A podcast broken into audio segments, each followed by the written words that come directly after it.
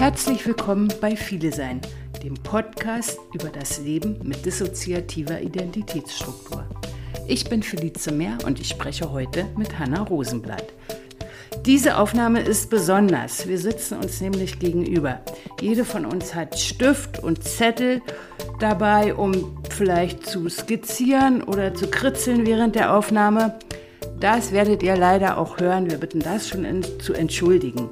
Allerdings ist es auch ein sehr intensives Gespräch. Wir sprechen über Kunst und Kreativität, übers Malen, über Felices Bildhauerei, über Musik, über Hannas Schreiben.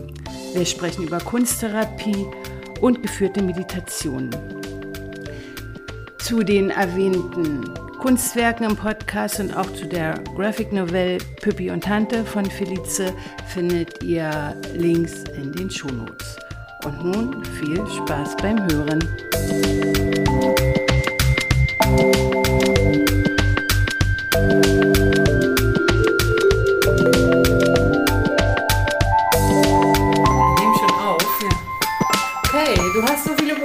das ist voll fies. Ich habe nur meinen Bleistift dabei. Bediene ich? Ehrlich? Absolut. Gut, dann rutschen wir sie aber ein Stück rüber. Ja. Du darfst dich da nicht mehr bedienen, weil ich brauche dann genau. Ach so, alles klar. Ja, doch, äh, äh, benutzt einfach. Ich, äh, ihr seid ja hier. Du hast ja die Werkstatt gesehen. Sie ist voll mit Zeug. Aber eigentlich würde ich mich dafür entscheiden, euch zu zeichnen. Ich hoffe, das ist okay. Oh Gott, oh Gott, oh Gott. Du hast ja nur so ein kleines Heftchen. Eben, aber noch Passen wir da alle rein? naja, aber ich habe ja die vielen Farben. Ich krieg das schon Das hin. ist hin, okay. Gut. Wann habt ihr angefangen zu zeichnen? Ähm, ich glaube, bewusst Kunsttherapie? Tatsächlich. Also nicht als Kind oder so. Fällt mir gerade nicht ein. Mhm. Nicht, dass ich wüsste. Also der Klassiker in Kliniken. Ja. So Baumtest. Ach, ich habe aber bestimmt auch schon in der Grundschule gemalt und sowas. Ich kann mich, ich kriege gerade eine Erinnerung, wie ich mal mit meiner Freundin, ich weiß aber nicht, ob sie wirklich meine Freundin war, haben wir uns überlegt, wir wohnen in einem Haus aus Käse. Und dann haben wir dieses Käsehaus gemalt. Okay. So, und äh, ich glaube im Hort. Also es muss irgendwie Grundschule gewesen sein. Ja. Und in der Therapie hat, also in diesen, äh, hat euch das dann geholfen, da zu zeichnen? Ja. Ich glaube, es hat immer irgendwie geholfen, eher was auszudrücken, als, also ja, dieses Ausdrucksmalen ist es ja dann, ist ja nicht so was Realistisches unbedingt. Nee. Ja, also so, ja, das haben wir gemacht. Ich hatte auch mal, ich dachte auch mal, ich werde Comiczeichnerin. Ah, okay.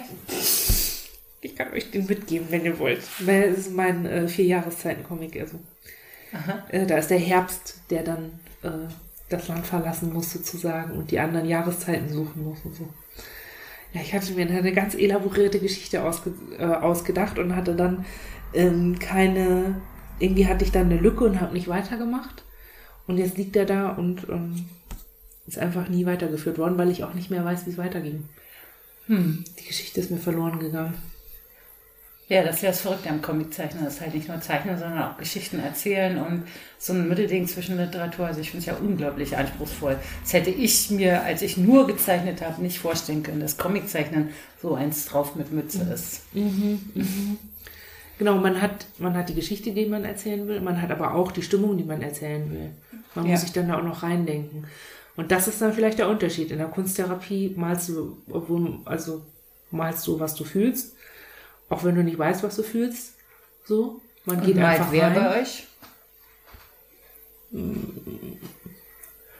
Da muss ich noch ein bisschen drüber nachdenken. Muss ich gleich mal ein bisschen hinfühlen.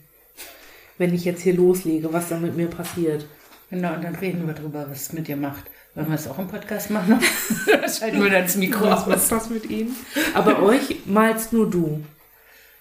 Ähm, naja, ich jetzt so nicht, ne? Aber ja, es gibt bei uns genau eine, die, die zeichnet und malt. Also im Gegensatz, also es gibt ja viele, Siehst du, geht schon los. gibt, also es gibt ja, irgendwie scheint ja Kreativität und viele sein nicht so weit auseinander zu liegen. So, dass, dass ich, also ich kenne einige, die auch malen, aber die haben dann oft ein anderes, also da zeichnen verschiedene.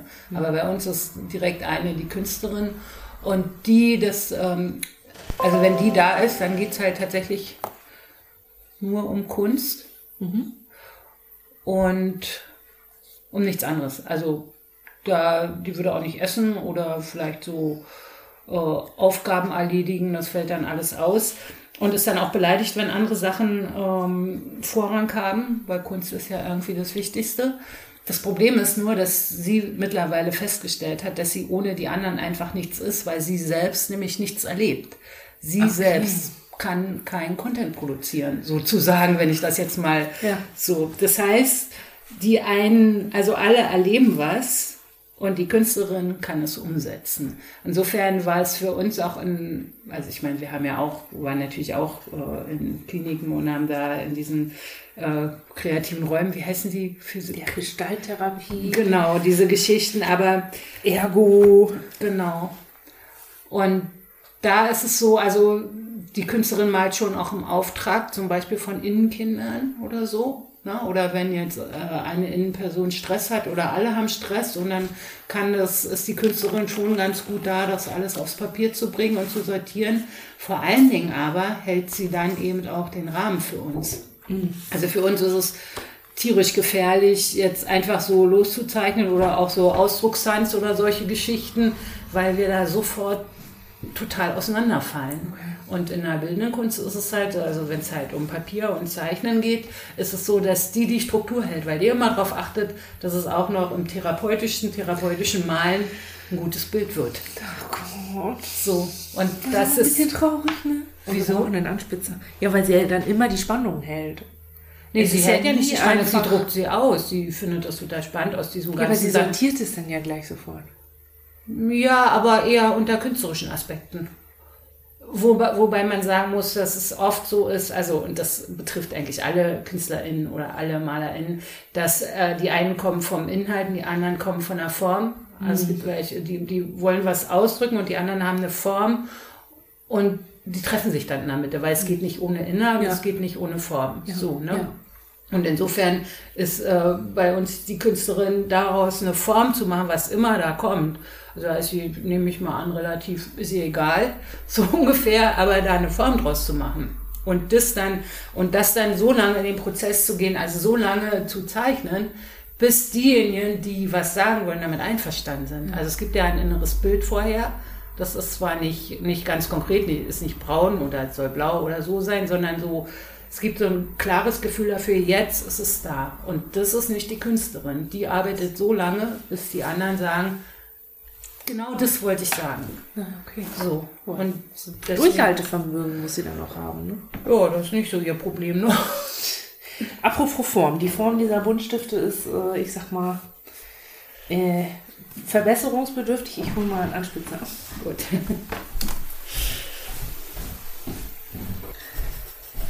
Was bin ich denn dann, wenn ich vorher noch nicht so richtig weiß, was am Ende rauskommen soll?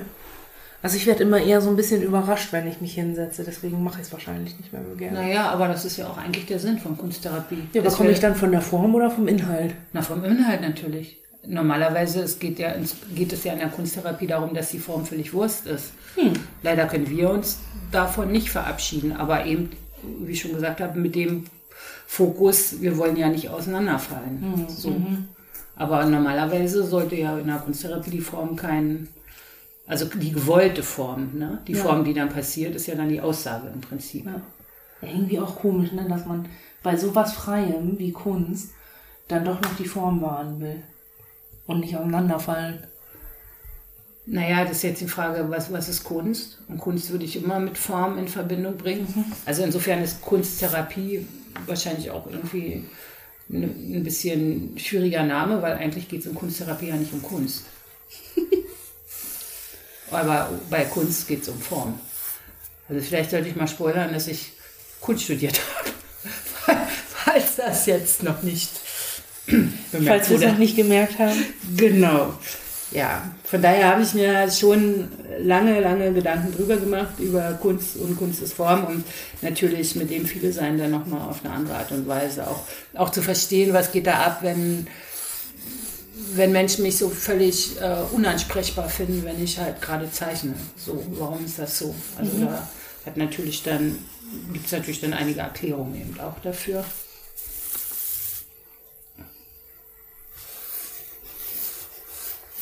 Aber ich meine, die Form ist doch dann, also die Form, die unbewusst entsteht, ist doch dann aber genau das, was die Geschichte erzählt. Weil die Form ist zu lesen. Also wenn ihr jetzt so Schwünge macht oder Zacken oder was weiß ich mal so ganz banal, dann kann man die Form lesen. Aber ihr habt sie nicht bewusst gemacht. Mhm. Ja, einfach so. Genau.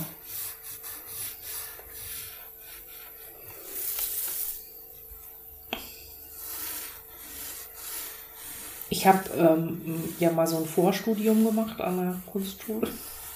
Okay, an welcher?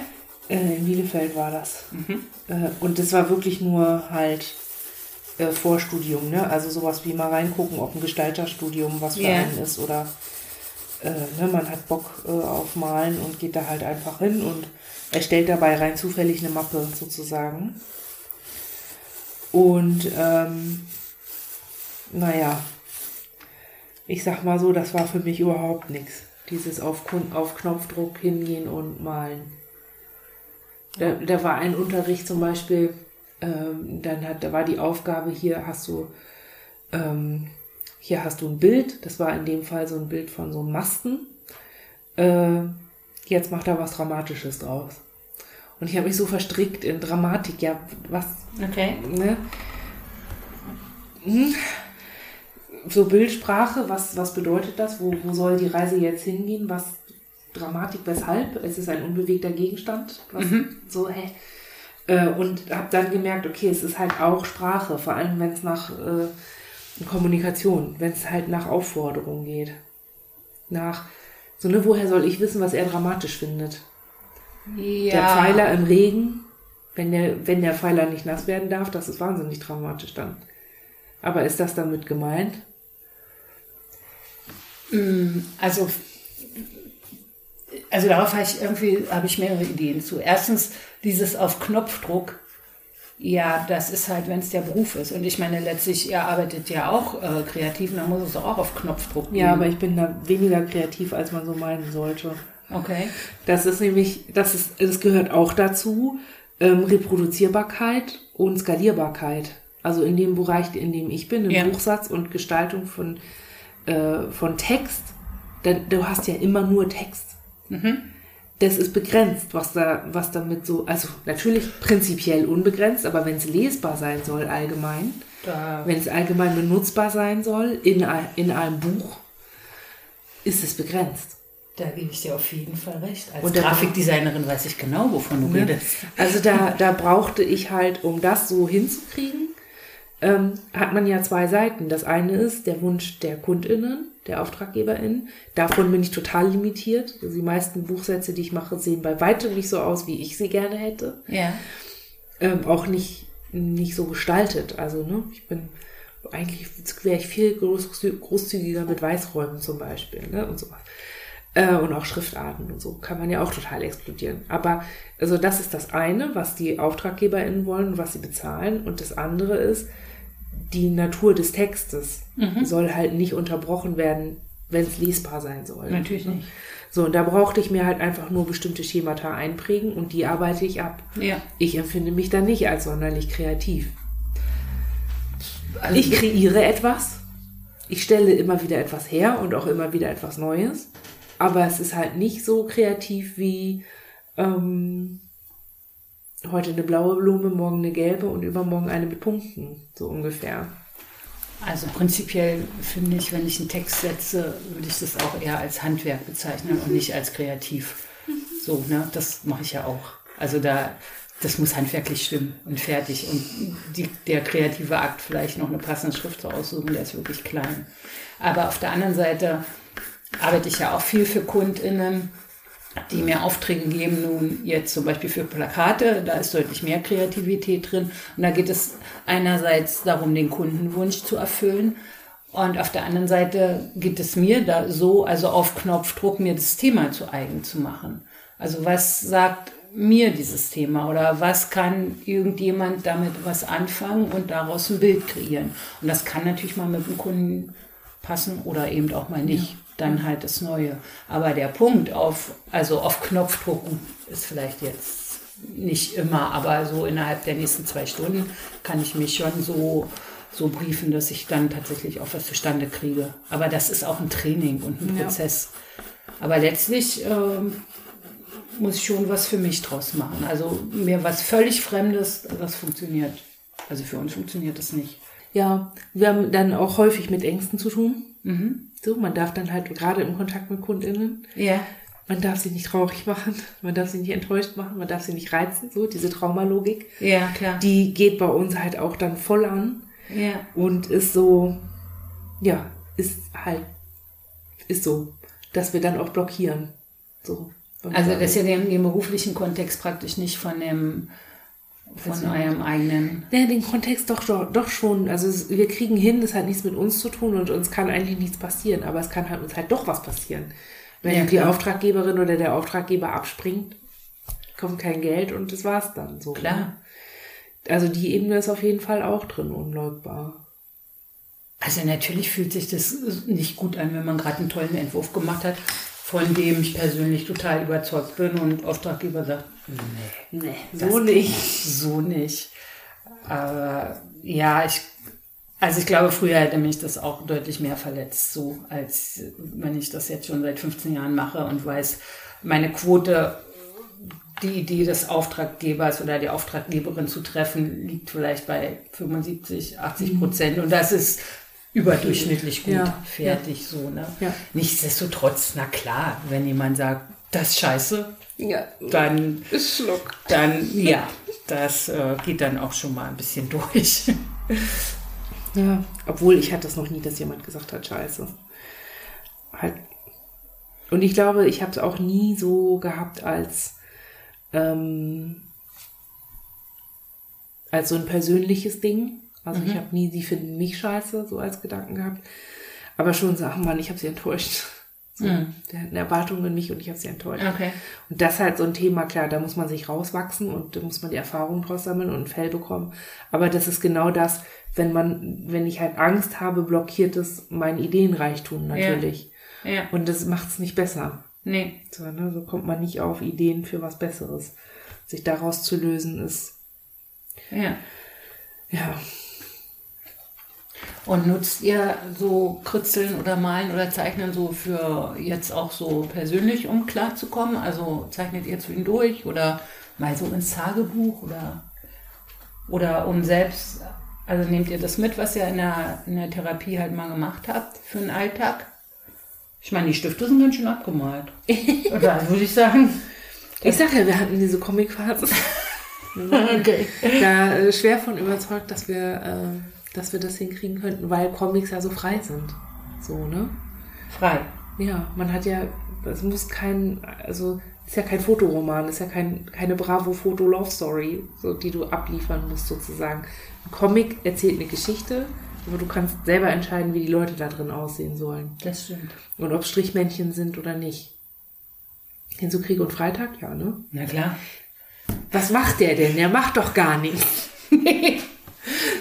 ne? Aber es ist halt, äh, mit dem bisschen, was er da macht, drückt er halt viel aus oder erzählt mir nichts. Der Ja. auch nur so zwei Bobbel, ähm, so Bobbel mit Sprechblase sozusagen. Also vom Skill-Level her ist das, ist, ähm, Man muss nicht unbedingt zeichnen können, um Comiczeichner zu sein, das stimmt. genau. Und es gibt sogar ComiczeichnerInnen, die gar nicht gerne zeichnen, was wir so gar nicht nachvollziehen können. Stimmt aber. Ja. Für die ist das Geschichtenerzählen viel wichtiger. Ja. Und die Freiheit ist halt beim Comiczeichnen ist, wenn ich es ins Verhältnis zum Film setze. Und tatsächlich hat Comic ja eher mit Film als mit äh, als mit Bilderkunst oder mit, mit, mit einem Roman zu tun, ne? weil das äh, sich in der Zeit bewegt. Und da brauche ich natürlich einfach kein großes Equipment, kein Kamera. Ich kann selber entscheiden, wie nah ich rangehe, ob ich es in New York oder Paris oder in der Sahara spielen lasse oder einfach nur zu Hause. So, also das im Verhältnis zum Film hat das eine total große Freiheit. Aber es hat natürlich richtig viel Regeln, damit es äh, funktioniert. Ja. So, ne? Es gibt ja einen Haufen auch so experimenteller Comics. Ich mag die nicht so gerne, weil ich doch ganz gerne lesen möchte, was da passiert. So, aber das ist ein weites Feld, so, ne? Mir fällt gerade auf, wie viele Comics ich schon gemacht habe. So einen super abstrakten habe ich nämlich auch schon Echt? mal gemacht. Ja, Ja, schade, es- dass wir im Podcast sind. Könntest du sie mal zeigen? Ja, ich kann, ich kann sie dir nachher zeigen. Aber, äh, es, gab, es gibt eine äh, japanische Künstlerin, die so ultra abstrakte Co äh, Comics macht. Äh, und das sind dann wirklich nur so Kreise oder Striche oder sowas. Und da habe ich mir was abgeguckt, was, Ja. was, für ein, was ein Gefühl von mir total gut beschrieben hat. Und insofern nutze ich Kunst und Kreativität durchaus auch noch therapeutisch oder so, wie ich es halt in der Kunsttherapie hatte. In dem Sinne, dass ich ähm, manchmal habe ich das Gefühl, dass ich, dass es nicht reicht, wenn ich was aufschreibe. Ähm, oder das, was ich aufschreiben und mitteilen will, äh, hat für mich ein besonderes Ansehen. Also ich habe ein Comic, also ich habe mich eine Weile mit dem Konzept von Alexithymie befasst. Das ist die sogenannte Gefühlsblindheit. Ähm, weil es mir schwerfällt, über meine Grundemotionen hinaus zu erkennen, was ich fühle. Und dann habe ich mich damit beschäftigt und habe so gedacht, oh, es ist eigentlich, so viele Leute mit Trauma haben diesen Zug. Ne? Diese, dieses Pro äh, Fallen in dieses Profil, ähm, weil es dann auch eine Entwicklungsaufgabe ist, Gefühle benennen zu können. Das ist, ich glaube, auch nicht nur psychische Entwicklung oder Persönlichkeitsentwicklung. Ich glaube, das ist auch neurologische Entwicklung. Und wenn man halt so gestört, so traumagestört aufwächst, dann kann da einfach mal was schiefgehen. Und dann habe ich mich damit befasst und habe dann gedacht, um zu beschreiben, wie Gefühle für mich sind. Und das kommt mir häufig abweichend vor von dem, wie es irgendwie von mir erwartet wird. So, oder wie andere Gefühle scheinbar haben. Denn es, es, es scheint irgendwie nicht bei anderen Leuten so zu sein, dass das so eine diffuse Masse ist, die man erstmal ausklamüsern muss, mit der man sich beschäftigen muss, sondern das scheint einfach da zu sein und dann können sie es benennen und dann ist es auch wieder gut. Oder, ne, aber es ist auf jeden Fall dann schon mal benannt und fertig und sie wissen, worum es geht. Und ich bin halt mit so einem wobbeligen, wie, wie Quecksilber irgendwie beschäftigt und ähm, erlebe daraufhin natürlich auch, also weil ich das so habe, bestimmte Situationen auch ein bisschen anders und ich dachte, da ist Sprache begrenzt. Also für mich hat Sprache eigentlich nicht so viele Grenzen. Ich kann eigentlich immer alles aufschreiben, was ich meine. Aber ich dachte, es wäre prägn- prägnanter und verbindender, wenn ich das Bild dafür verwende. So, wie ist es gekommen? Ich habe einen Grundcomic gemacht. Ich habe eine Grundgeschichte gehabt, musste eine Pause machen, habe vergessen, wie es weiterging. Das angefangene Ding liegt in meinem Ordner drüben. Also, mh. und es ist halt auch nicht so, ich habe dann einfach nur so Strichmännchen gemacht und so. Weil ich da, also so, mach dir eine Skizze, dann weißt du später noch, wie du das in Ja. echt machen wolltest. Ja. Hm, Zwinki, Zwonki. Ja, ja, so ist das nicht gekommen. Liegt da jetzt halt einfach rum. Ähm, aber ja, das war, glaube ich, der, das ist das, was ich noch heute mache aus der Therapie. Und der Ansatz. Aber dann immer auch sehr, sehr projektgebunden. Ne? Also da gibt es ein Thema und dann zeichnet ihr dazu. So und mal eben so wie jetzt. Äh, zum ersten Mal seit längerem. Wir machen das manchmal, also, nee, das ist bei uns anders. Also, ich meine, mal abgesehen davon, dass uns sowieso immer ja naturgemäß alle Materialien zur Verfügung stehen, aber also wir schreiben ja regelmäßig Tagebuch und da zeichnen wir auch oftmals rein. Einfach so. Auch Comics oder einfach nur Nee, eine Skizze? nee, also da dann tatsächlich eher so das, was ihr gerade so macht.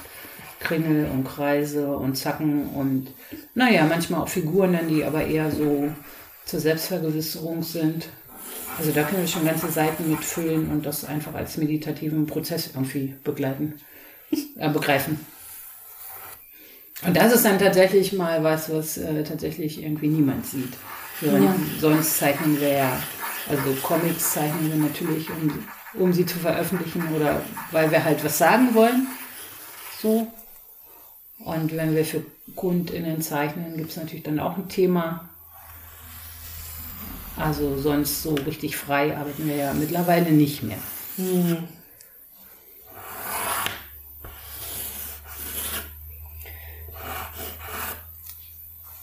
Ist das ein Verlust für euch? Also- Also nicht mehr ganz so frei. Also ja und nein. also wir haben ja richtig Bildhauerei studiert und haben dann als freie Bildhauerin auch äh, existiert, sag ich mal. Jetzt irgendwie. Nein, also wir Ja, haben das war jetzt nicht so, dass ihr davon leben konntet. es, also ja, das existiert, bezieht sich dann tatsächlich auf die Kohle, die wir damit mehr oder weniger nicht verdient haben. Aber tatsächlich haben wir eine richtig in Berlin eine ganze Weile als freie Bildhauerin gearbeitet und hatten da tatsächlich auch große Ausstellungen, so die tatsächlich sogar berlinweit in der Presse waren, weil wir was gemacht haben, was ein bisschen anst anstößig war. Ah, das will ich jetzt wissen. Was habt ihr gemacht?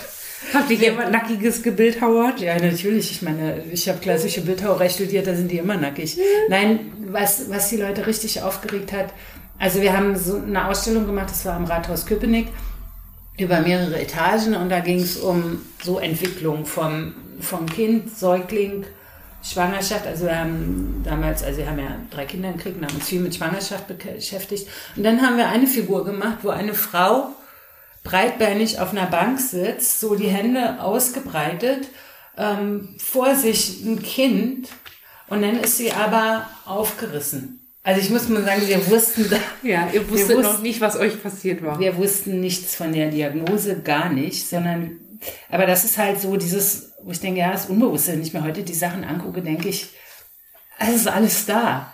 Aber was wir tatsächlich, also so bewusst ausdrücken wollten, das war genau dieses, also man ist als Mutter halt, ja, zerrissen. Also jedenfalls, wenn man noch was anderes will, außer Mutter sein, und das wollten wir definitiv so, ne, und dann dieses breitbeinig wie in der U-Bahn, wie so ein Mann in der U-Bahn sich richtig Raum greifen und die hat auch richtig überlange Arme und Beine gehabt, also hat sie noch immer, die Figur gibt's, so, ne, und dann dieses, dieser Säugling, der im Prinzip auch ein bisschen die, ähm, die Spaltung verschließt oder überwindet, so, ne, also, das kann man, ja, das kann man ganz, also es klingt jetzt, du sagst, oh Gott, aber es, also es ist einerseits, es ist schon, es ist eine totale Wahrheit da drin, Ja. weil natürlich ein Kind auch ein Stück heilt oder wenn wir es jetzt auf die Dis beziehen und ich das jetzt von der Warte aus sehe, dann sind es natürlich auch die Innenkinder, die irgendwie überall, das ist der Hammer eigentlich. aber, aber, die, aber die Wahrheit ist, wir wollten sagen, dass Frauen auch sitzen können wie Männer in der U-Bahn Ja. und Kinder und gespalten sind und äh, Kinder haben, so und so, ja, es sagt sehr viel über. Aber ich hatte die Diagnose nicht. Ja. Aber die Wahrheit ist, dass diese Figur die Leute tierisch aufgeregt hat. Ja, krass. So, ne? Und woran sie es aber festgemacht haben, war, wir hatten dann auch noch so, wir hatten halt, ging halt viel um Allmacht oder ich will in der Welt sein. Wir hatten dann einen Hermaphroditen gemacht. Der, also auf dem Tisch einen Körper, der zur einen Hälfte weiblich, zur anderen Hälfte männlich war. Also so. Und Hermaphrodit ist ja auch ein klassisches Ding aus der griechischen Mythologie. Und er hatte halt einen riesen irrigierten, so, ne? Penis? Ja, genau. Und das war halt auf dem Weg zum Standesamt. Und das musste tatsächlich, also und das ging dann damals tatsächlich durch die Presse, ähm, äh, weil die aber gesagt haben, die Ausstellung muss abgebaut werden. Die Ausstellung war aber ein Auftrag vom, vom Kulturdezernenten von Köpenick. Da hatte der dann eben auch nicht mit gerechnet. Also es war richtig gefördert, die haben Flyer bezahlt und so, also konnten sie jetzt nicht so einfach abbauen. Und dann sollte ich sie abhängen. Und daraus habe ich mir natürlich, ich meine, man kann aus allem Kunst machen, man kann auch über abhängen. So, ne? Es war dann im Prinzip noch viel interessanter da, wenn in diesem Laken über der Figur vorne so eine Beule ist, aber jeder wissen, was da. Es war eine total absurde Geschichte. Aber Das war so spießig. ja, ich meine, ich, ich habe mich total, behängen Sie das. ich habe mich total gewundert. Ich meine, das war äh, Ende der 90er Jahre in Berlin-Köpenick. So denkt man, äh, eine nackige Figur sollte euch jetzt irgendwie nicht vom Hocker reißen. Tja, aber Naja. wenn das so eine Ausmaße annimmt, Also war noch mehr. wenn da jedes Maß verloren geht, Ja, offensichtlich. die Form nicht mehr gewahrt wird, die allgemeine. Ja, aber die Form war ja, es war formal, war eine sehr gute Arbeit. Ja, da gehe ich von aus. Ich bin sehr gespannt. Das, ich würde mich freuen, wenn ihr uns die nochmal zeigt. Es gibt einen Katalog. Also gerade diese, diese Mutterfigur, das Klar. ist halt, ja, das würde auch heute noch voll gut gehen, denke ich. Ja. Äh, Ich weiß nicht, ob es Leute aufregen würde, weil man da heute vielleicht doch mehr drüber redet, aber vielleicht bilde ich es mir auch ein. Ich weiß es nicht. Also, jedenfalls, weil ich halt so eine wilden Themen wie Schwangerschaft, Geburt und Mutterschaft hatte, war das für den Kunstmarkt halt nicht kompatibel. So. Also ich hätte, ich denke heute, wenn ich in Berlin gewesen wäre, wenn ich nicht, wir reden hier in einem Podcast über das, wenn ich diese Diagnose nicht bekommen hätte, wenn ich da nicht dann sehr lange sehr, sehr krank gewesen wäre, also sprich in verschiedenen Kliniken, vielleicht wäre es dann anders gelaufen. Keine Ahnung. Jedenfalls bin ich dann ins Wendland gezogen und dann war es halt einfach, ich habe kein Geld damit verdient.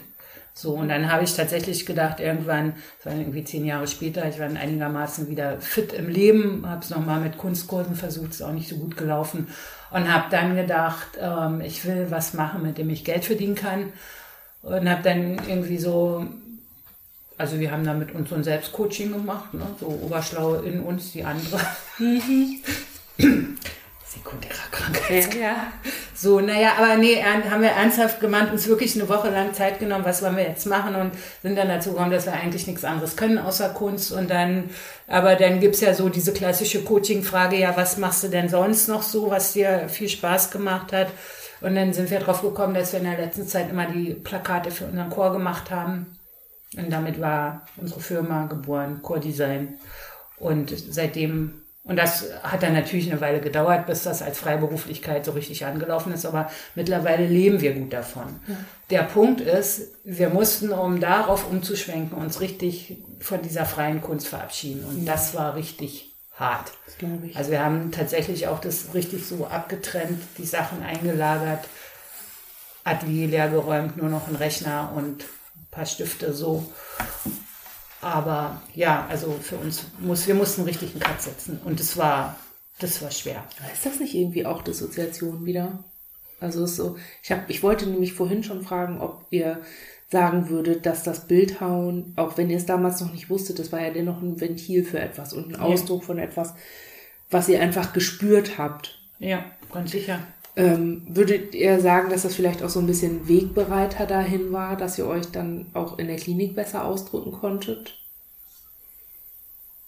Oder dass ihr überhaupt so in so ein Setting gekommen seid von sich mal selber fragen? Äh, ja, gute Frage. Also Ausgangspunkt, dass wir uns das erste Mal in therapeutische Behandlung gegeben haben, begeben haben, und da sind wir nur zu einer Beratungsstelle gegangen, so, ne, erstmal vorsichtig, war eigentlich, dass eine Freundin uns gespiegelt hat, dass das irgendwie, also wir waren halt schwer depressiv, dass das irgendwie so nicht ganz richtig so sein kann im Leben. So, das war halt eigentlich der Auslöser. Okay. Und, und die Kunst hat uns eigentlich eher, also dadurch hat uns eher geholfen, um zu überleben. So. Ja. Genau. Naja, und jetzt mit der Firma ist es halt eher Leben machen. Klingt ein bisschen nach Freiheitspraxis für mich. So, ihr sorgt jetzt mit euch, also es ist jetzt euer Lebensunterhalt und nicht mehr eure Lebensgestaltung unbedingt. Also. Kann man das so sagen? Also es macht uns schon Spaß mit dem Grafikdesign, das ist gar nicht der Punkt. Ne? Es ist nichts, wo wir uns zwingen müssen. Also wir arbeiten total gerne am Computer, wir sind strukturiert. Leute, die mit Technik Spaß haben. So, ne?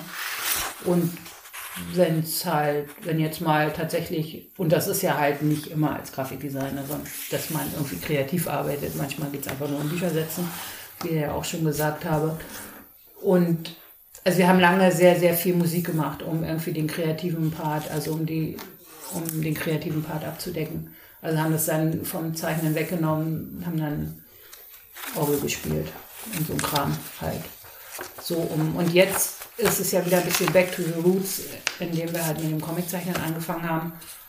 Ja, und dann ist das Musik schon wieder in den Hintergrund getreten, weil das jetzt tatsächlich wieder eher Kunst ist. Also auf jeden Fall. Hm. Wir haben mal richtig viel gesungen. Hm? Wir haben mal richtig viel ja. gesungen. So für euch oder im Chor oder solo oder? Sowohl im Chor als auch solo, als auch für uns irgendwie. Und auch, wir haben Klavier gespielt. Wow. Ne? Und ähm, ja, frag mich mal, wie viel ich davon heute noch kann. Oder wie viel ich davon abrufen kann heute. Null. Wann habt ihr Klavier gespielt? Jugendliche. Hat ihr richtig Unterricht? Nee. Aber wir waren in so einem musischen in so einem musischen Kontext und alle konnten so cool Keyboard spielen und hatten halt diesen Unterricht und ich nicht. Und ich wollte dazugehören. Und ähm, ich glaube, so schlecht war ich auch nicht. aber ich glaube auch nicht sehr authentisch da drin. Also ich habe vor allem nachgemacht, was, was die machen und wollte sie erreichen, sozusagen. Aber also diesen, diesen Selbstausdruck zu finden, auch in Kunst, auch in Musik als Kunst, das war mir so fern nicht. Es war mir immer nur so ein bisschen ein Rätsel, wie, wie machen die das? Also Ja. wie, wie kommen Leute eigentlich dazu, dass sie was fühlen und sie wissen, diese Note ist es. Oder dieser Takt. Oder ne, diese Melodie. Oder dieser Song, wenn ich den auf die und die Art interpretiere. Woher wissen die, dass das das Richtige ist? Weißt du? Das, Okay. das war mir ein Rätsel und das ist mir bis heute ein Rätsel, wenn ich aktiv darüber nachdenke, ich möchte was ausdrücken. Wenn ich jetzt einfach, das hat meine Musiktherapeutin dann eine Weile gemacht, die hat mit mir immer einfach nur so ein Klangbett aufgebaut und sich da drin zu bewegen und so treiben zu lassen, dann ist es schon von alleine gekommen. Dann habe ich nicht weiter drüber nachgedacht und dann passte das irgendwie. Aber dieses, ja, wie, es gibt ja viele KünstlerInnen, die ihr ganze, ihre ganze Seele und ihr ganzes Herz in irgendwas reinschütten und das, sie fühlen es absolut und es ist so, ne, es ist mir, ich glaube, es wird mir für immer ein Rätsel bleiben und für immer vor mir verborgen sein. So. Okay. Und das finde ich ganz interessant, ehrlich gesagt. Auch da, ich bin ja kein unkreativer Mensch. Nee. So, ich habe auch Gefühle, wenn ich Musik höre. Nein. Okay. Ähm, Wir genau, hören jetzt was das- ganz Neues. Ja, aber wie das funktioniert, ne? Dass, dass das was ist, was beim Menschen passiert, das, das ist mir wirklich, Okay. ist mir ein Rätsel und ähm, ich find's cool. Auch. Also für mich ist das irgendwie so natürlich, dass ich mich wundere, dass man daraus ein Rätsel machen kann. Also klar, wenn man jetzt zum Beispiel klassische Musik, also ich meine, es gibt auch da Musiktherapie, machst halt irgendwas, Ja. wie, wie therapeutisches Zeichnen. Aber wenn ich jetzt selbst Jazzpianisten oder freie Pianisten, die haben ja alle eine strikte Ausbildung. Da steckt ja, Ja. ganz viel Mathematik eigentlich dahinter. Ja, dann Großartig. Rätselslösung, es hat was mit Mathe zu tun, Total. also kann es nichts für mich sein. Also das find, also das war für mich so eine Erhellung. Also ich habe dann mit, ich habe ja diese Orgelspielen gelernt. Ich hatte halt keinen Klavierunterricht als Kind, was dann ein bisschen die harte Nummer für die Orgel ist. Aber ich habe dann halt so richtig Musiktheorieunterricht genommen und fand es so erhellend, wie mathematische Verhältnisse zu Klängen führen, die einen emotional, die mich emotional total berühren. Das ist doch der Hammer. Ja, So. Vielleicht ist das das Rätselslösung, dass es dann am Ende vielleicht doch alles immer ein bisschen berechnet ist. Nee, das Berechnen, das. Berechnen ist die Grundlage. Und das kann ja jeder Computer machen. Also mittlerweile ist ja kein Ding. Na, also du kannst ja Noten eingeben und der Computer spielt die ab ohne jede Emotion, aber dann ist es halt auch ohne Emotion. Und das andere ist halt das tatsächlich, was nicht zu erklären ist, dass du irgendwie in die Tasten gehst und in dem Gefühl bist und dann kommt es raus, obwohl du immer dieselben Noten spielst. Ja. Aber es hat nichts mit Denken zu tun, glaube ich. Ja, oder nicht mehr mit diesem bewussten Denken. Es gibt ja auch SchauspielerInnen, äh, die sehr bewusst darüber nachdenken, Ja. okay, wie sehe ich gerade aus und dann doch eine sehr große Emotion darstellen können. Ja. Oder auch eine Interpretation. Interpretation ist ja immer Ja. nicht nachdenken, sondern fühlen, gucken, was, was denke ich mir dabei und wie drücke ich das aus, so ungefähr. Ja, wenn ich dir jetzt sage, ähm, bitte interpretier mir oder lies mir die Bedienungsanleitung von irgendwas, äh, interpretiere sie mir als, als Liebesdrama.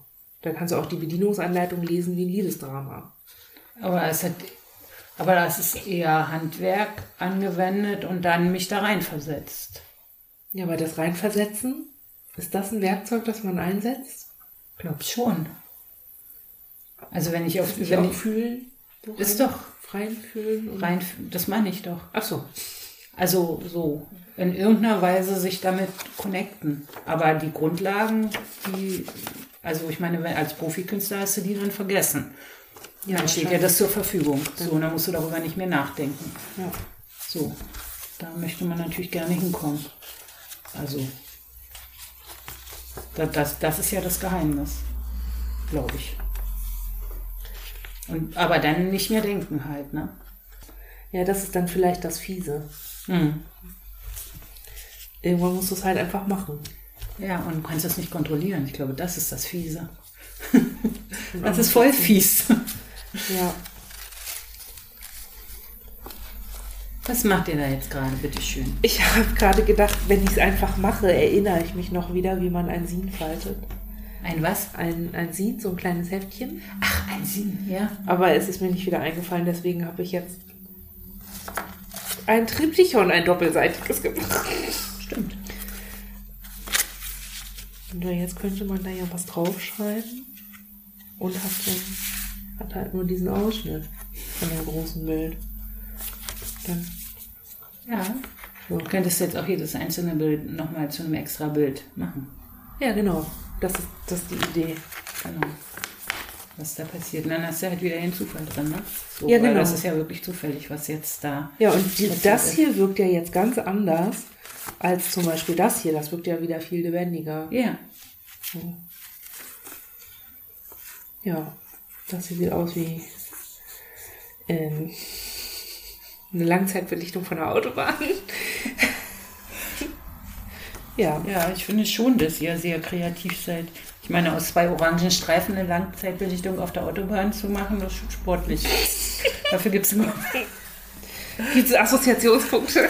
auf jeden Fall. Schön. Also das gibt äh, fünf Sterne auf der, auf der Interpretationsskala oder wie auch immer, auf der Kreativitätsskala. Fantastisch. Ich hatte noch einen kreativen Punkt ähm, bei der Sprache, weil ähm, was ich total liebe als Werkzeug beim Schreiben sind so Vergleiche. Und ich finde es immer total cool, wenn ich, ähm, ich hatte jetzt zum Beispiel im letzten Text, äh, den wir veröffentlicht haben, hatte ich, dass ich in so ein Gefühl reingehe, dass ich mich da drin verstecke wie eine Krabbe. Und das hatte ich, das habe ich so aufgeschrieben, weil ich so dachte, so bin ich da reingegangen. Ja. Also so mit dem Arsch nach rein. So, ne? Und ähm, habe ich gedacht, wie cool ist das eigentlich, dass man in der Lage ist, mit Wörtern einen Eindruck zu vermitteln und auch ein Gefühl zu vermitteln, ein, was nicht vermittelbar ist, wenn ich einfach nur so mache. So, wenn ich es ausspreche. Dann sehen die Leute mich zwar, aber sie wissen halt dennoch nicht, was soll das jetzt sein? Ja. Hast du einen Anfall? Ja. So, ne? Und das finde ich auch faszinierend. ähm, Und auf der Ebene bin ich total gerne kreativ, weil mir das auch nicht so, da habe ich nicht das Gefühl, ich lerne ein Schema und wende das einfach immer an, wie beim Buchsatz, sondern da habe ich eher das Gefühl, ich bin damit in Kontakt und ähm, habe mehr Varianz, ähm, ja, habe mehr Varianz, wie ich mir das überlegen kann, ähm, wie es, ja, wie finde ich's und welche Wörter passen am besten dazu oder welche Bilder.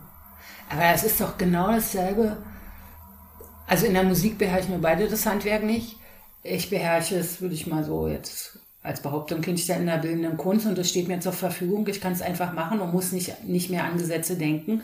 Und ihr macht es mit Sprache. Da müsst ich meine, da habt ihr einfach auch die Basis und ihr sagt, ja, da ist nichts, aber das ist ein riesen Unterbau, den ihr einfach gar nicht mehr wahrnehmt, weil ihr einfach mit Sprache einfach zu Hause seid. Und dann fallen euch solche Sachen ein. Das ist überhaupt Also kein geht um die Unterschied. Heimischkeit im Material. Oder? Ja, genau. Das ist, dass du einfach damit, dass du nicht mehr drüber nachdenken musst. Muss jetzt hier ein Strichchen oder da ein Strichchen oder muss da die Note oder welche grammatikalische Konstruktion wende ich jetzt an? Sondern dass es so in Fleisch und Blut übergangen ist, dass du es für selbstverständlich nimmst. und das, ja, genau. Und das ist es aber nicht. Okay. Bloß weil alle reden, heißt ja nicht, dass alle mit Sprache umgehen können.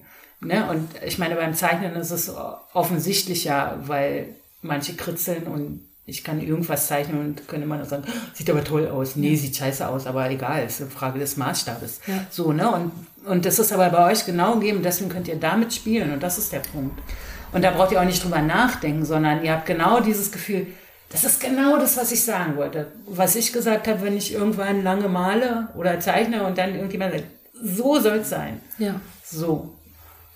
Würdet ihr sagen, dass die, dieses, so soll es sein, dieses Moment und die Fähigkeit dahin zu kommen, dass das dann auch das ist, was man braucht, wenn man sich mit, mit viele sein oder Traumashit befasst und das kommunizieren will?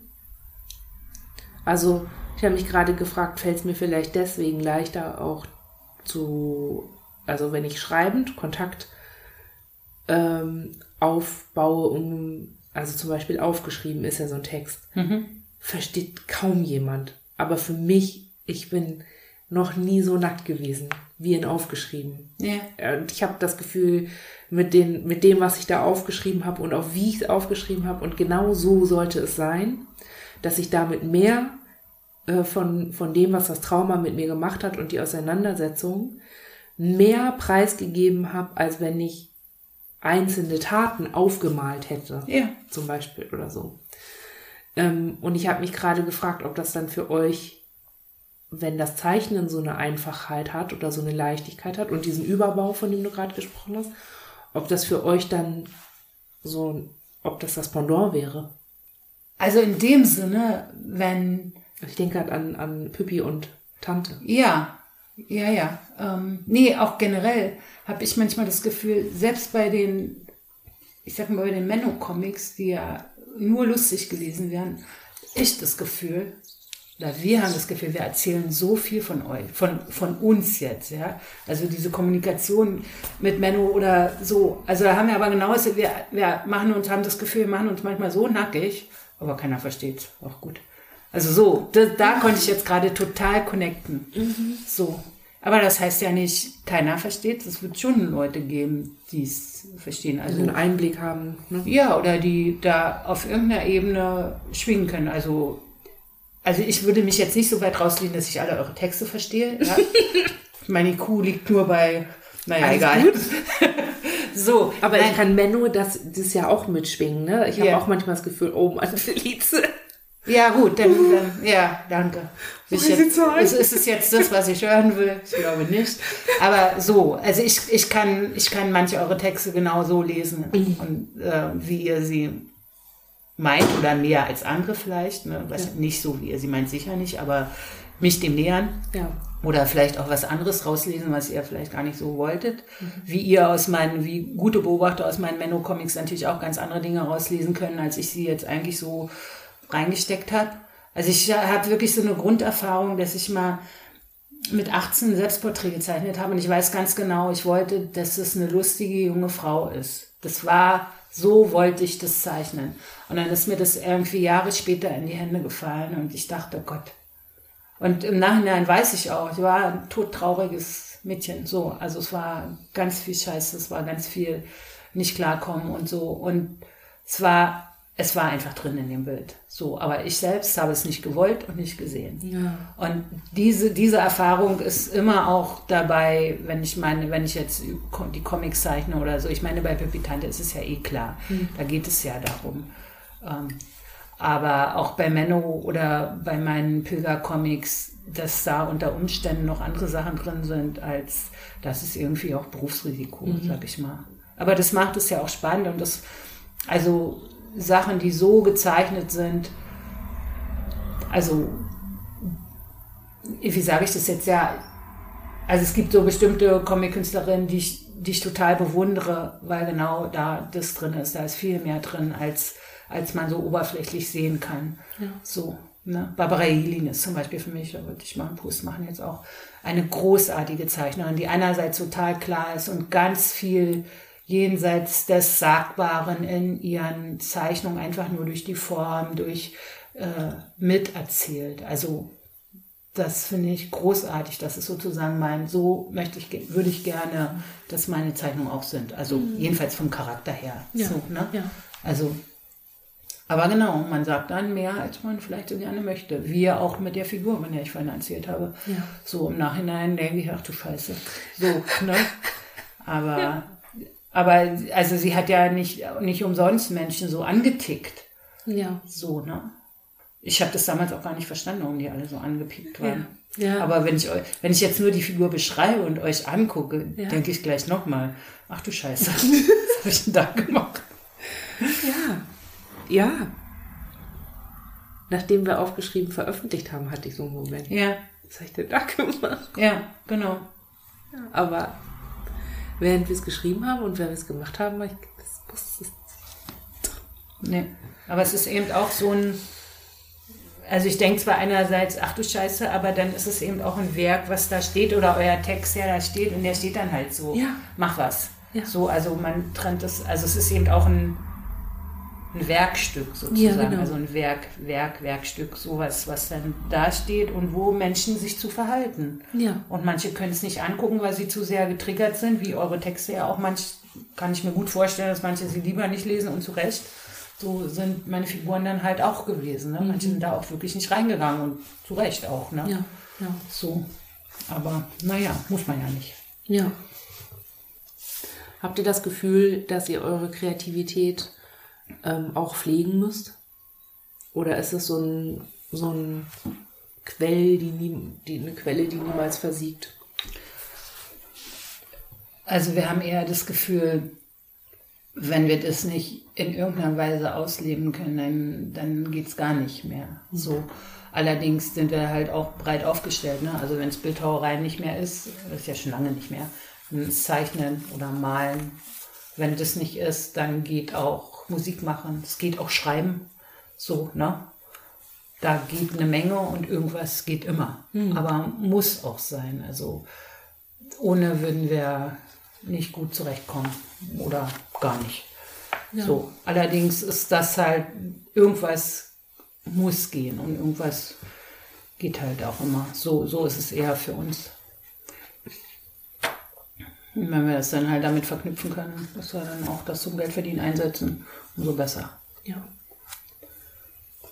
Ja, ich habe das Gefühl, ich muss, ähm, ich muss mindestens so drei, vier, fünf stille Stunden am, am Tag haben. Sonst kann ich nicht denken. Wenn ich nicht denken kann, dann kann ich auch nicht schreiben. Ja. Was heißt stille Stunden? Kein Podcast, keine Musik, kein, kein Eindruck von außen. Also einfach nur im Sessel sitzen oder? Oder durch die Gegend fahren, mit den Hunden rausgehen, Das sowas. zählt aber auch. Genau, es muss dann halt irgendwie was sein, ähm, weil manche, also ist ja auch irgendwie klar, ne? Manchmal, manche Texte, wenn ich so Erklärtexte mache, wenn ich in meinem Schwafelmodus bin, da kann ich auch nebenbei Musik hören, ohne Text. Aber dann ähm, treibt es mich so ein bisschen an und manchmal werden, wird der, profitiert der Text davon. Dann fällt mir doch noch ein Witz ein oder irgendwie eine, eine krasse Formulierung oder so, oder ich krieg Dinge mehr auf den Punkt. Aber wenn es was ist, womit ich wirklich ich in Kontakt bin und Kontakt sein will, dann darf ich von außen nicht befleckt sein.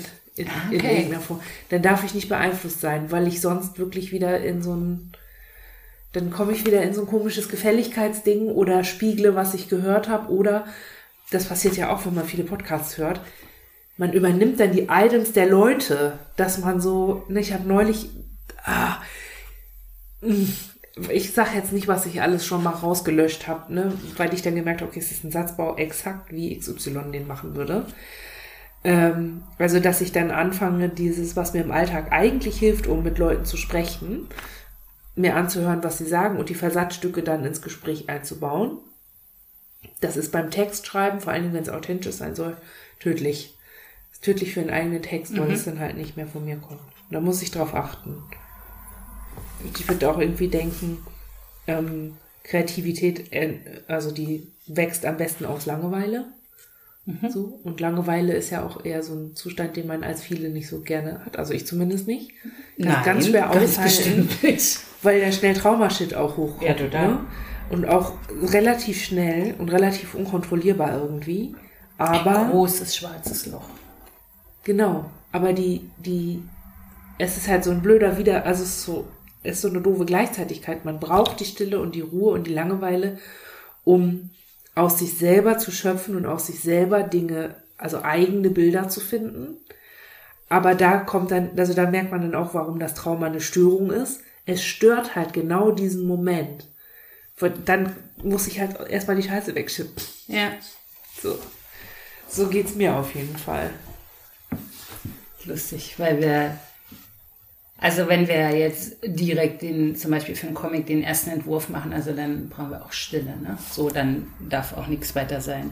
Aber sobald es dann so in eine Richtung geschubst ist, können wir echt irgendwas hören. Und das hat definitiv keinen Einfluss auf das, was wir zeichnen. Also wir haben diese großen Figuren gemacht und haben dabei irgendwelche lustigen Dinge gehört. Das hat uns früher gewundert, heute jetzt so wundert uns das auch nicht mehr so doll. Also ganz im Gegenteil. Also wenn wir jetzt zum Beispiel bei Pippi und Tante, wir müssen jetzt nochmal sagen, was das eigentlich ist. Ja. Das haben wir jetzt mehrmals erwähnt. Ähm, also wirklich äh, richtig schwierige Sachen zeichnen, was uns auch manchmal gar nicht gut tut. Also so, ne, das ist anstrengend, das triggert, man kann sich ja auch selber nett triggern und das ist ja dann sowas. Auf der anderen Seite wollen wir das halt machen. Aber es hilft uns total dabei, einen richtig anstrengenden oder lustigen Podcast zu hören, weil dann andere damit beschäftigt sind. Eine kann in Ruhe zeichnen und die anderen amüsieren sich. So, Ja. also früher fanden wir es total weird irgendwie, ne? Heute verstehen wir es und setzen uns halt auch bewusst ein. Aber von daher, ja, genau das Gegenteil. Schön, dass wir einer Meinung sind. Ja. Ich wollte echt noch mal fragen, es gibt so eine Theorie manchmal ähm, oder so ein, so ein Bild, also so zwischen gar keine Fantasie haben und viele sein. Und dazwischen so ein Kontinuum. Und der, der sozusagen normal begabte, nein, der normal begabte, äh, so, also hat Fantasie und kennt es halt, also so auch eben hat, also je mehr Fantasie, umso mehr halt so sich in verschiedene Sachen reinzuversetzen und dann sag ich immer dazu, dann gibt's einen Cut und dann, dann beginnt das viele sein, weil das ist natürlich nochmal eine andere Qualität. So, ne? Aber das ist schon zwischen gar keine Fantasie haben und sehr viele Fantasie, also das viele sein oder diese Art, sich da irgendwie mit zurechtzufinden mit dem, was passiert, ist eben auch tatsächlich eine sehr kreative Art ist und deswegen viele halt so oft sehr kreativ auch sind. Könnt ihr damit connecten oder habt ihr Ja, auch so mal was halb. gehört? So, also ich kenne das auch, dass, dass das heißt, das ist ein super kreativer Weg gewesen aus dieser Situation raus. Ja. Ähm, aber jetzt mit dem Hintergrundwissen, das ich dazu habe, weiß ich halt, okay, ab einer bestimmten Störung der neurobiologischen Entwicklung ist es gar nicht anders möglich oder ist Ja. es sehr wahrscheinlich. Denn Ja. Das ist dann ein Mühe, ne? Vielleicht Ja. ist es die Anzahl einer gewissen Neuronenverbindungsanzahl. Vielleicht aber auch nicht, man weiß es noch nicht. Aber so, ich, so, aber ich würde zum Beispiel sagen, ich bin kein, ich bin kreativ, aber ich bin nicht besonders fantasiebegabt. Okay. Zum Beispiel sind wir ewig lange daran gescheitert, uns so einen sicheren Ort auszudenken oder einen schönen Garten oder irgendwie so Imaginationsgeschichten. Hat ja viel mit Fantasie zu tun. Hat ja viel damit zu tun, dass du ein Bild, das du von irgendwo hast, also ein Garten, also man hat ein Substantiv, der Garten, und bei vielen Leuten taucht dann schon ein Bild im Kopf auf. Und das gestalten sie sich nochmal neu, indem sie andere Bilder, die sie haben, da reinsetzen. Und bei mir läuft es so, dass ich sehr, ich muss da sehr detailliert rangehen. Ich muss sehr, ähm, also es taucht halt nicht nur ein Bild von einem Garten auf, sondern mehrere. Und ich muss dann die Entscheidung, also ich muss ziemlich bewusst eine Entscheidung treffen, welchen wähle ich jetzt. Und wenn ich weiß, zum Beispiel, es geht jetzt um den schönen Garten und ich soll ein gutes Gefühl haben, hatte ich dann immer ein doppeltes Problem, weil ich zum einen nicht wusste, wie fühle ich mich denn gut, wie fühle ich mich denn jetzt überhaupt.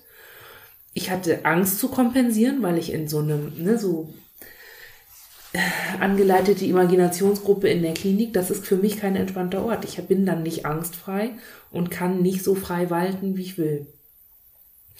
Und hatte dann das Problem, okay, ich muss Garten, okay, 20 Gärten tauchen vor meinem inneren Auge auf. Ich habe eine Vorstellung davon, welche Elemente in einem Garten vorkommen, aber ich weiß nicht, in welcher Art von Garten würde ich mich denn wohlfühlen. Und kann dann aber in diesem Setting mir nicht ausdenken oder hinfühlen, welcher sich für mich am besten anfühlt. Und dann hängt, also alle haben schon einen fertig gestalteten Garten und die Therapeutin liest schon vor und die ist schon bei Türchen und, und Feld und, und Blümchen und so. Und ich bin noch bei Garten und habe keine, bin noch in diesem ganz diffusen Zustand von, okay, es ist ein Substantiv, das nicht näher definiert ist. Und dieses, dieses Bedürfnis nach mehr Definition ist zum einen, damit ich mich sicherer fühle, damit ich weiß, in welche Richtung ich gehen soll. Und zum anderen aber auch, dass ich weiß, ähm, welches von diesen vielen Gartenbildern ich auswählen kann, welches dem am nächsten kommt. Und das ist, das ist der, deswegen war es für mich nie entspannt. Es war immer ein Struggle und es war immer auch so das Gefühl, ich enttäusche meine Therapeutin. Also dazu fällen mir erstmal spontan zwei Dinge ein. Also erstmal finde ich die Tatsache, dass du jetzt kein Bild von einem Garten hast, kein Mangel an Fantasie. Also wer aus zwei orangen Strichen eine Langzeitbelichtung auf der Autobahn macht, der braucht mit Mangel an Fantasie ehrlich gesagt nicht kommen. Ja, aber es ist eine Assoziation. Ja, aber das ist ja was ganz anderes. Also, ja. dass du vielleicht nicht in Bildern denkst, sowas. Ne, oder kein, kein bildnerisches Gedächtnis, Vorstellungsvermögen. Also wir sind total visuell, also mhm. wir haben sofort Bilder, egal. So, ne? Und das ist aber kein Mangel an Fantasie. Und ich, also zwischen Fantasie und Kreativität, also können wir jetzt mal drüber reden, aber das würde ich jetzt bei euch überhaupt nicht sehen. Und die Tatsache, wenn ihr sagt, ja, alle anderen haben schon den Garten fertig, denke ich, ja. hä, woher wisst ihr denn das? Weil sie es gesagt haben.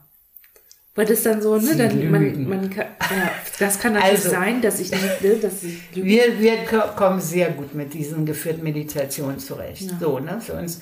Aber mittlerweile, ja, also wir machen das auch regelmäßig so, ne? Aber zum Beispiel ändert sich dieser Garten oder der Berg oder auf was da nun gerade vorkommt, ist auch permanent am Ändern. Also es ist ja nicht ein fester Garten, sondern äh, mal wachsender Blumen und zwar in einer Meditation und zwar mhm. ziemlich schnell. Also so diese Vorstellung, da ist ein Garten da und ihr seid die Einzige, die keinen habt. Würde ich schon mal droppen Das glaube ich auch nicht, dass das so ist. Also ich glaube auch, dass es für mehr Leute schwierig ist als nur für mich. Aber ein Punkt ist, was ich heute merke, wo ich halt mehr Mittel und Möglichkeiten habe, seit ich Sims 4 habe oder die Sims, das Computerspiel habe, wo man sich diese Dinge bauen kann, selber bauen, das funktioniert viel besser. Also dieses, also währenddessen etwas zu machen, also zum ja. Beispiel das aufzuzeichnen, ja. irgendwie ne, äh, aus Katalogbildern zusammenzukleben ja. oder eben im, ähm, im Computer nachzubauen, das hat funktioniert. Und das ist es aber halt, Fantasie ist ja der, äh, Fantasie ist in dem Moment das, was einem der Computer dann abnimmt, nämlich zum Beispiel, oder eine Collage zu machen. Das Bild von einem Stuhl, wenn du einen Stuhl irgendwo in einen Raum reinsetzen möchtest in der Fantasie.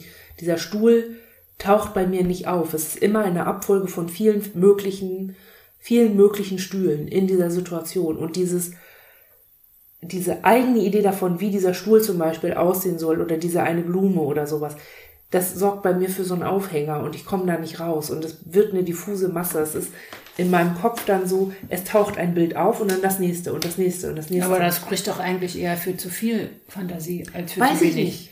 Also die, die, die Kunst jetzt in dem Moment den richtigen Stuhl rauszusuchen oder dann eben ihn nicht, ihn zu zeichnen oder ihn aus einer Collage, das, also Collagen nimmt man ja oft auch im kunsttherapeutischen Kontext. Einfach weil Dinge da sind und du dir keine Gedanken darüber machen musst, dass du halt keinen Stuhl zeichnen kannst oder so. Ja. Ne? Und einfach mit den Dingen, die da sind, was machen. Und wenn ich halt nur einen Stuhl und nur eine Wolke habe und Mehr habe ich nicht, aber mir geht's gerade total scheiße. Dann kann ich natürlich die Wolke auf den Stuhl packen und den Stuhl noch umdrehen. Dann habe ich das auch ausgedrückt, nur mit zwei Dingen. Ich könnte mit den zwei Dingen, aber wenn es mir gerade gut geht, halt auch den Stuhl und die Wolke oben drüber. So, also das ist ja das Prinzip von Collage, dass du ne, mit denselben Elementen eben dann doch dich selbst ausdrückst, mhm. obwohl alles vorgegeben ist. Mhm. Und ich höre bei euch mal, dass ihr immer ganz viele Bilder habt und euch nicht entscheiden könnt, aber ja. das ist ja nicht der Punkt, dass ihr keine Bilder habt. Ja, ich weiß nicht, ob das Fantasie ist. Wenn man, also ob man Bilder hat oder nicht, das, das weiß ich nee, das nicht. Ist, also Bilder muss man nicht automatisch haben. Es gibt Haufen Leute, die riechen oder so.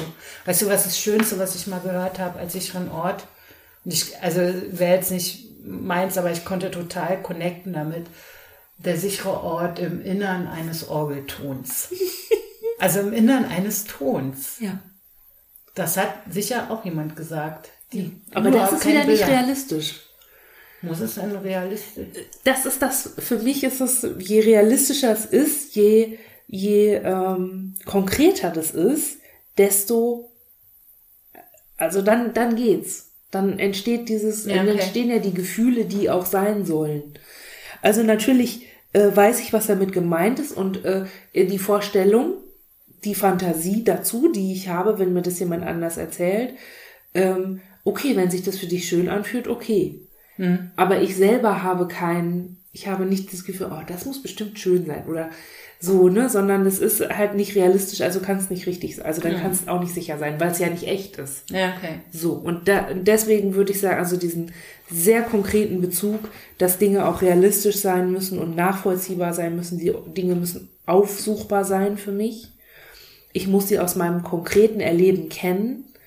Dann kann ich so einen Bezug herstellen. Und es ist schon so, okay, in meinem Computer, ne, da habe ich dann so den, den Vorteil, okay, es ist nicht echt, aber, also es ist keine Materie in dem Sinne, aber es ist echt, denn ich habe es angeklickt und angefasst, ich Ah, konnte okay. damit interagieren und es besteht aus 1 und 0, diesem Programm. So, da würde ich sagen, okay, da, das können andere, äh, andere kreativer, fantastischer, also unrealistisch, so, ne? Ja, da, da bin ich eher in diesem, also entweder sind meine Sachen immer so sehr abstrakt, so wie das hier, oder es ist halt sehr bezüglich. Und alles dazwischen ist so ein bisschen schwierig. Das kommt nicht einfach aus mir raus, da muss Ja. ich sehr lange nachdenken. Aber ich meine, letztlich muss nicht jeder mit geführten Meditationen umgehen können. Nein, So, überhaupt also nicht, nein. Von daher. Aber ich habe immer irgendwie gedacht, oh, ist eigentlich so eine schöne eingebaute Sache, dass man das kann, dass man Ja. in seiner Vorstellung, ne, es gab ja irgendwie am Anfang ähm, der Auseinandersetzung, wie entsteht eine, das ja auch die Idee, die Kinder steigern sich da rein, das passiert nicht mir, sondern das passiert XY. Ja. Deswegen ist ja auch immer bis heute noch irgendwie die Idee, wenn man die Leute nicht als die anspricht, als sie sich vorstellen, dann kriegen die sich schon ein, so nach dem Motto. Ne? Ach ja, hat bloß leider keiner versucht bis jetzt. Ja. Mich haben sie schon immer als viele angesprochen, deswegen war es bei euch anders. also irgendwie Ironie.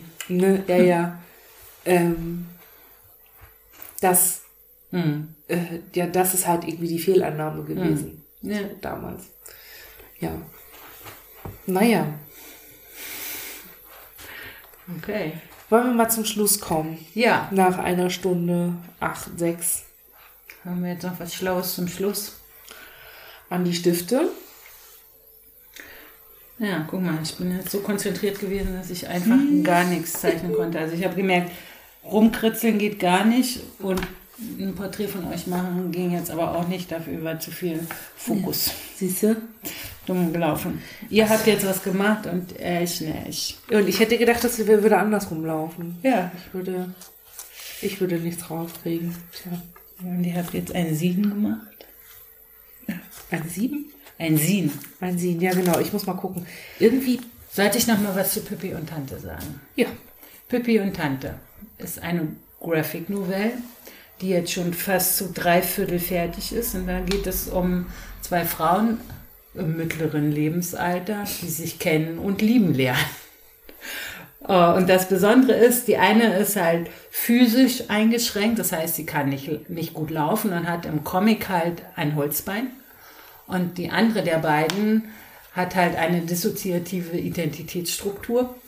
Und im Comic wird das halt einerseits dargestellt, dass sie, also alle Figuren im Comic haben irgendwie so Fantasieköpfe, also so zwischen Vogel und Bär und sowas alles. Und halt die, ähm, die Frau mit der Dis hat halt zwei Köpfe, was schon mal irgendwie eine ganz gute, ganz gute Visualisierung ist. Und tatsächlich gibt es dann eben auch Phasen im Comic, wo also so das System äh, inner, innerhalb kommuniziert und da dann die verschiedenen Innenpersonen auch als verschiedene Körper dargestellt werden.